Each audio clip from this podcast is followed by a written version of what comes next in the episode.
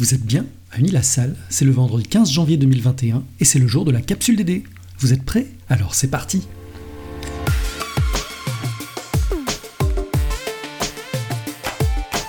La capsule DD Podcast de la direction du développement durable d'Uni-la-Salle.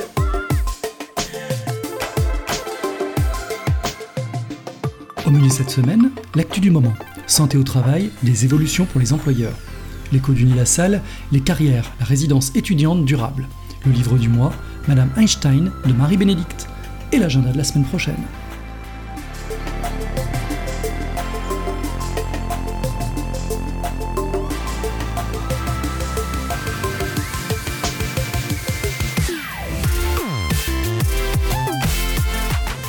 Le développement durable repose sur trois piliers. Si, dans la capsule DD et au vu de l'actualité très forte sur le domaine de l'environnement, nous parlons facilement de climat, de biodiversité ou des actions des étudiants, ne n'oublions pas pour autant le pilier social qui concerne pleinement les salariés. Cette semaine, nous revenons sur un accord portant sur la santé au travail. Le 9 décembre 2020, les partenaires sociaux ont conclu la négociation sur la santé au travail par la mise en place d'un accord national interprofessionnel, ANI, pour une prévention renforcée et une offre renouvelée en matière de santé au travail et de conditions de travail. Le texte fait l'objet de trois axes majeurs. La prévention des risques professionnels dans les entreprises, la lutte contre la désinsertion professionnelle et la promotion de la qualité de vie au travail en lien avec la santé. Tout d'abord, la question de la prévention des risques. Il s'agit d'une obligation pour l'employeur. Cet accord liste les risques liés à l'activité de l'entreprise qui sont à prendre en compte les risques classiques, c'est-à-dire physiques, chimiques, biologiques, ou les troubles musculo-squelettiques par exemple, etc. Les risques psychosociaux pour lesquels le texte recommande plusieurs méthodes d'évaluation et de prévention, par exemple les méthodes Sigrist ou Karasek. Le texte précise que l'employeur doit évaluer et mettre en place des actions dans son champ de compétences. C'est un exercice d'équilibriste pour l'employeur, coincé entre son domaine, l'activité professionnelle, et la sphère privée, qu'il doit respecter, et cela même si les interactions entre les deux sont à l'origine de nombreux troubles. Et enfin, les risques émergents, en particulier liés aux nouvelles technologies. D'autres risques, des risques extérieurs, tels que les risques sanitaires ou environnementaux par exemple, peuvent venir percuter l'activité de l'entreprise. Ils doivent alors être pris en compte dans les démarches en cohérence avec les consignes de crise lancées par les pouvoirs publics, prenant le relais de la réglementation ordinaire. Dans ce contexte, c'est toujours le DUERP, c'est-à-dire le document unique d'évaluation des risques professionnels, souvent abrégé en document unique, qui reste la clé de voûte de la prévention primaire. Le texte rappelle qu'il s'agit avant tout pour l'employeur de faire de la prévention afin de s'attaquer en amont aux causes profondes des risques avant qu'ils ne produisent leurs effets. L'accord ajoute un nouveau risque à prendre en compte, le risque de désinsertion professionnelle. Ce nouveau risque qui n'existe pas dans le Code du travail, engage l'employeur et les instances représentatives du personnel, IRP, au travers d'actions spécifiques telles que repérer au plus tôt les situations pouvant conduire à terme à une inaptitude du salarié, faciliter les signalements, mettre en place des visites de pré-reprise après les arrêts de travail, ainsi que des visites de mi-carrière. L'objectif est de repérer au plus vite les situations de désinsertion professionnelle et de mettre en place un plan de retour au travail. Dans le contexte d'un confinement total ou partiel, cette situation est loin d'être neutre. Enfin, c'est l'extension de la question de la qualité de vie au travail. La fameuse QVT voit son périmètre élargi à la question de la santé au travail. À ce titre, elle devient la qualité de vie et les conditions de travail, QVCT. Simple changement de nom? Non, elle relève désormais des négociations obligatoires prévues par le Code du travail.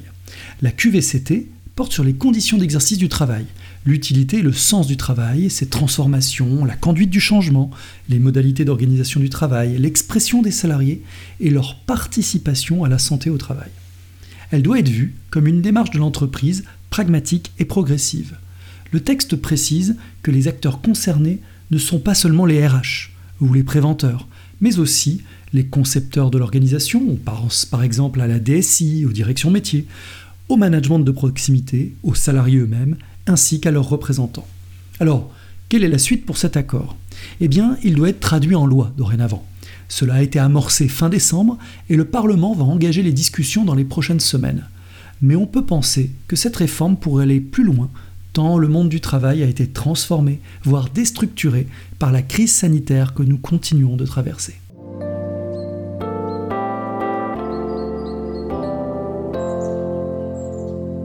Cette semaine, dans l'écho d'Unilassal, nous vous présentons la résidence étudiante des carrières située sur le campus de Beauvais. Ces logements sont remarquables de par leur performance énergétique. Les services généraux du campus de Beauvais ainsi que des étudiantes vivant dans ces colocations vous présentent cette résidence. Clément Neveu, directeur des services généraux sur le campus de Beauvais. Les étudiants ont émis le souhait d'avoir plus de résidences et pour nous c'était une nécessité de les intégrer dans la vie du projet puisque ça va être les utilisateurs pendant de nombreuses années. Pourquoi avoir choisi le nom Les Carrières? La parcelle sur les plans de cadastre s'appelle les carrières. On a choisi ces noms-là tournés vers la géologie puisque nos bâtiments précédents faisaient plutôt penser à des environnements végétaux. Donc là on a voulu se tourner vers nos étudiants euh, géologues. Cette résidence-là aussi, elle a été voulue euh, pour qu'elle limite au maximum son empreinte sur l'environnement. Construction sur un site euh, qui était déjà occupé par des vieux bâtiments qu'on ne pouvait pas récupérer, ce qui nous a évité d'aller prendre des nouvelles terres agricoles ou, ou des bois. On a démoli ces bâtiments pour implanter la résidence. On a choisi des matériaux durables et puis, on a été au-dessus des normes imposées euh, pour l'isolation. Donc, on est en HQE moins 20%, c'est-à-dire qu'on est 20% plus respectueux que ce que nous impose la réglementation. On a la récupération d'eau de pluie dans les chasses d'eau, on fait de l'eau chaude par le solaire et on est très isolé. Aujourd'hui, grâce aux panneaux solaires, c'est 8,86 tonnes de CO2 économisées, ce qui représente 9% de la consommation en eau chaude dans les colocations des carrières. L'eau de pluie couvre 41% des besoins en eau pour les toilettes. En quoi est-ce un bâtiment intelligent?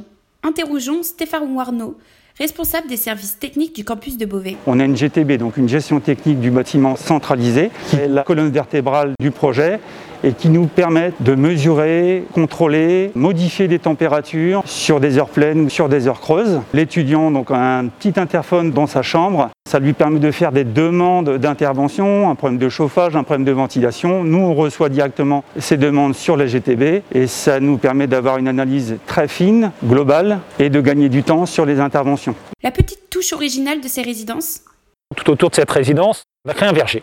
Et ce verger, on a été chercher ça dans une pépinière qui est à 50 minutes de route d'ici pour avoir des espèces qui sont habituées à notre territoire. De mémoire, on a 60 plantations, 35 sortes de fruits différents. Une astuce en plus? On se déplace en vélo, on ne crée pas de CO2. Si on veut que les gens se déplacent en vélo, il faut créer des abris vélo. Nous sommes maintenant avec quatre étudiantes qui vivent aux carrières. Pourquoi avez-vous choisi cette résidence? Pour l'ambiance et être en colocation ensemble. En plus, on est toutes les quatre dans la même pro, donc c'est hyper agréable. C'est quand même assez pratique, surtout au niveau de l'aménagement intérieur, notamment pour la cuisine. Le fait d'être sur le campus, ça limite l'utilisation des voitures. L'aspect euh, proximité des bâtiments académiques. Pour finir, il y a aussi l'aspect sécurité. On peut avoir accès ou demander de l'aide. Et ça, c'est vraiment euh, hyper agréable. Si vous deviez décrire les carrières en trois mots, que diriez-vous? Petite famille, partage et proximité.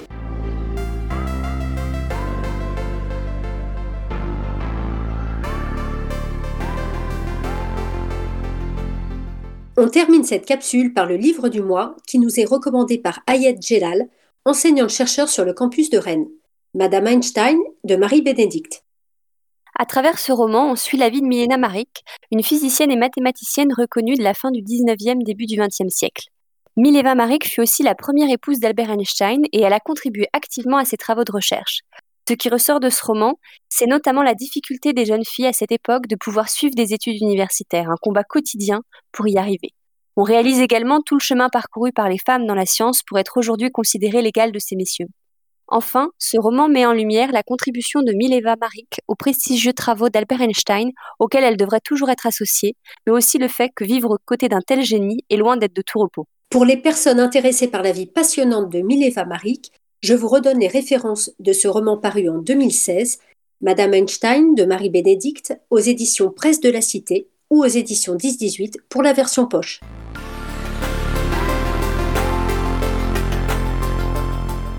Et l'agenda de la semaine prochaine L'ADEME organise le 19 janvier un webinaire sur la présentation générale des fonds H2 et dispositifs hors plast. Le Premier ministre a présenté le 3 septembre 2020 le plan France Relance, une feuille de route pour la refondation économique, sociale et écologique du pays. L'objectif est de devenir la première grande économie décarbonée européenne. Pour ce faire, 30 milliards d'euros de l'enveloppe globale des 100 milliards d'euros seront consacrés à la transition écologique. l'ADEME se propose de présenter deux dispositifs permettant le financement de projets de développement des écosystèmes territoriaux, mobilité et industrie H2.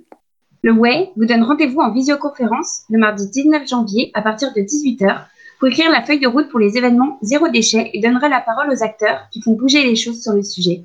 Le Réunifed, réseau universitaire pour la formation et l'éducation à un développement durable, restitue au cours d'une série de webinaires la semaine prochaine les travaux du FECODE, dispositif lancé en 2018 et regroupant de nombreux acteurs de l'enseignement supérieur.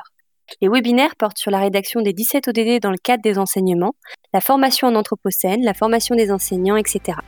Le FECODE met également des outils à disposition pour faciliter l'intégration du DD dans l'enseignement. Toutes les dates, lieux et liens sont disponibles sur le site de la capsule DD.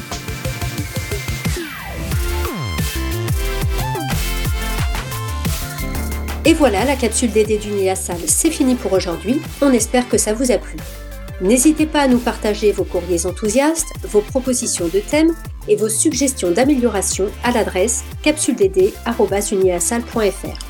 Merci pour votre écoute et pour vos lectures en faveur du développement durable. On se retrouve la semaine prochaine. Et d'ici là, vous pouvez méditer cette pensée attribuée à Albert Einstein. Je n'enseigne rien à mes élèves, j'essaie seulement de créer des conditions dans lesquelles ils peuvent apprendre.